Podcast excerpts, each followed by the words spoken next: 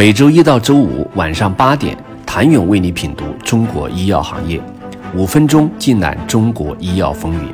喜马拉雅的听众朋友们，你们好，我是医药经理人、出品人谭勇。在销售方式上，片仔癀主要以 OTC 销售为主，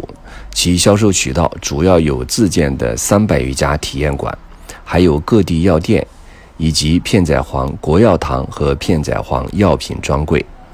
针对此次抢购风潮，片仔癀表示将拓展销售渠道，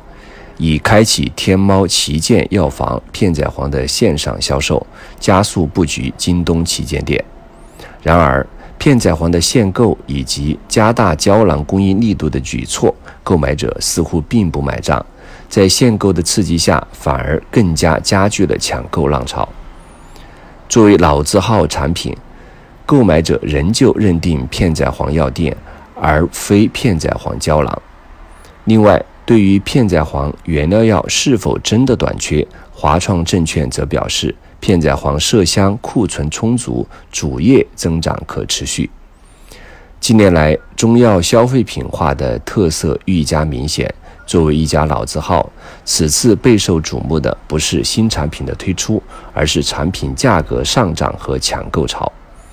二零二零年，片仔癀销售费用为六点四亿元，是研发费用的六倍之多，且较上年同期增长百分之二十三点六五，主要系业务宣传广告费用投入增加所致。在宣传上，片仔癀可谓是海陆空全覆盖，不仅冠名了山东航空片仔癀号飞机两架，两组西南片区片仔癀号动车。还有十一组辐射全国重点城市的动车组车身，厦门鼓浪屿片仔癀号轮渡，在央视播放大国品牌专题片，在上海白玉兰广场等全国知名商圈投放片仔癀广告，聘请中国女排主教练郎平为片仔癀品牌代言人。但片仔癀二零二零年研发费用还不足一亿元。同比还下降了百分之十八点三二，研发投入占营业收入比例仅为百分之一点五，低于同行业平均一点五亿元的研发投入水平。片仔癀研发人员数量为一百五十一人，研发人员数量占公司总人数比例为百分之五点九八。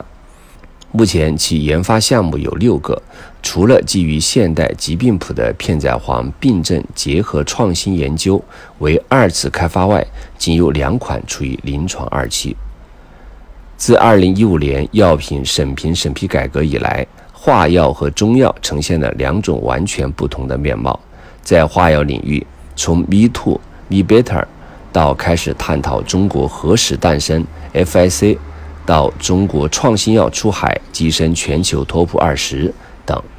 化药领域创新思潮迭起，创新药企如雨后春笋般涌现，中国化药领域创新进阶明显。近年来，我国先后发布《中医药发展规划纲要（二零一六到二零三零）》、《中医药“一带一路”发展规划，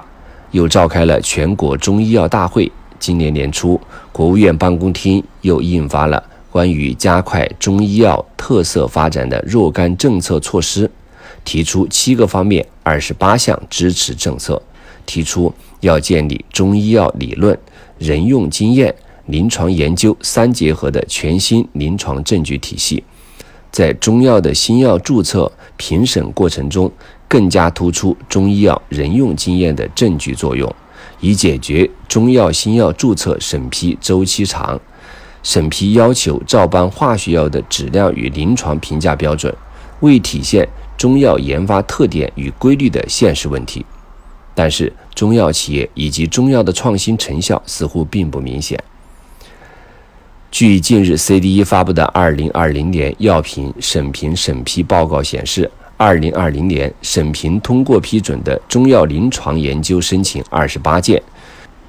审评通过中药新药申请的只有莲花清咳片、筋骨止痛凝胶、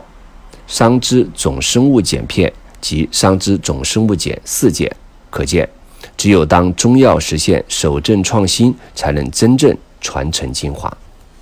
谢谢您的收听。想了解更多最新鲜的行业资讯、市场动态、政策分析，请扫描二维码或添加医药经理人微信公众号“医药经理人”——医药行业的新闻与资源中心。我是谭勇，明天见。